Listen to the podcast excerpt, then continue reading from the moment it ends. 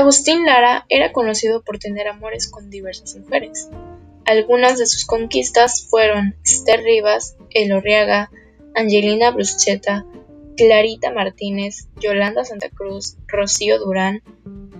En 1945 se casó con María Félix, a quien le compuso y dedicó varias canciones, como María Bonita, Aquel Amor y Noche de Rondas.